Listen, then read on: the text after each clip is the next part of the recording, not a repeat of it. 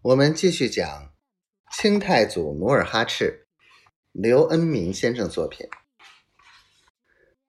黎明时分，努尔哈赤和梨花各自骑着马，越过辽河，来到辽阳城北的一片荒草甸子。这里草深林密，十分僻静。此时已是人困马乏，两匹马驮着他们。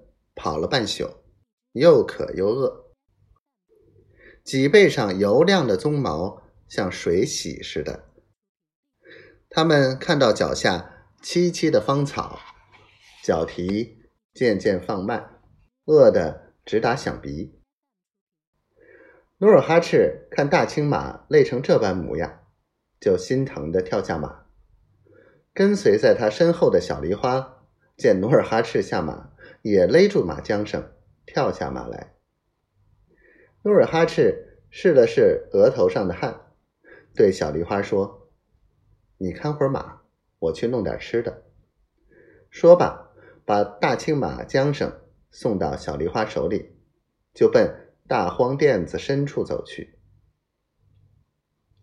大青马、二青马都累得喘息不止，小梨花心疼的。牵着两匹马，在一片沙地上溜来溜去。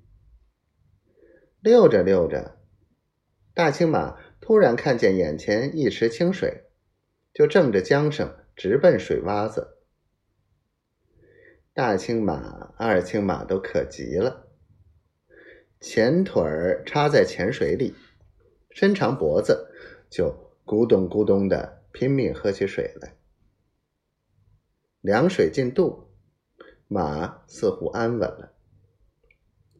小梨花把两匹马拴在一株柳树桩子上，就去帮努尔哈赤找吃的东西。黎明前的大殿子寂静无声，只有蛐蛐青蛙的叫声